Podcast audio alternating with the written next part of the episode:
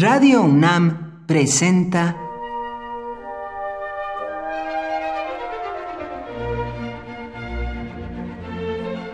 Cuaderno de los Espíritus y de las Pinturas por Otto Cázares.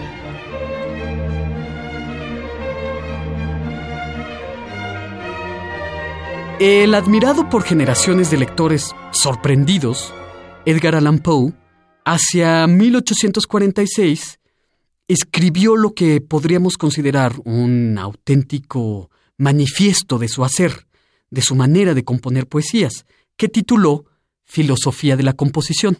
En la Filosofía de la Composición, Edgar Allan Poe toma como ejemplo su más célebre poema, El Cuervo, y nos hace conocer el cómo y el porqué de la contextura, de la configuración de su poema.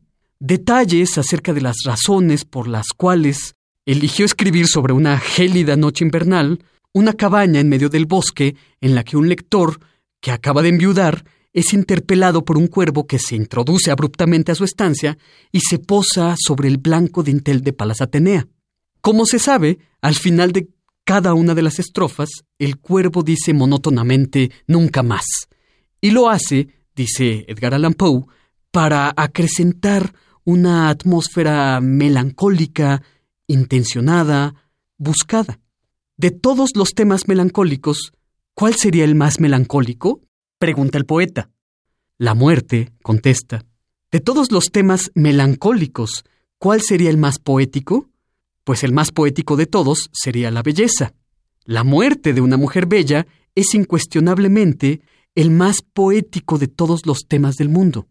A todos los pintores que leyeron a Edgar Allan Poe les causó una fuerte conmoción el tema originalmente literario de una mujer muerta, extremadamente joven y extremadamente bella.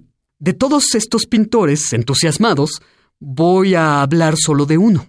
Se trata de un pintor oscuro de nombre Gabriel von Max, nacido en Bohemia, la actual República Checa, pero que desarrolló su carrera en la Prusia de finales del siglo XIX. Gabriel von Max pasaba de escenas pictóricas de temas místicos, escenas de éxtasis religiosos, a escenas interiores repletas de macacos y de mandriles. Gabriel von Max era amante y cuidador de primates, y vivía y pintaba rodeado de ellos.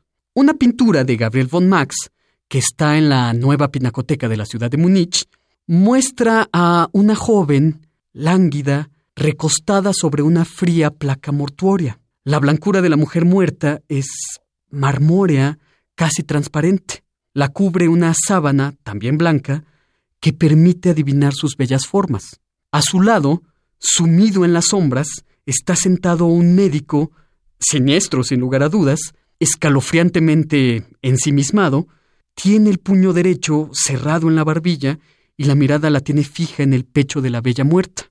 Con la mano izquierda levanta apenas la sábana que cubre el seno de la exánime.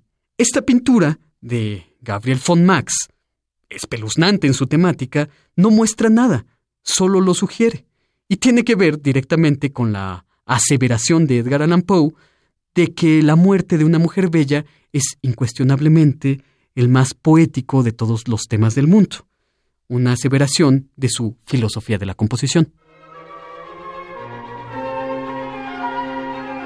Por hoy, Otto Cázares cierra el cuaderno de los espíritus y de las pinturas.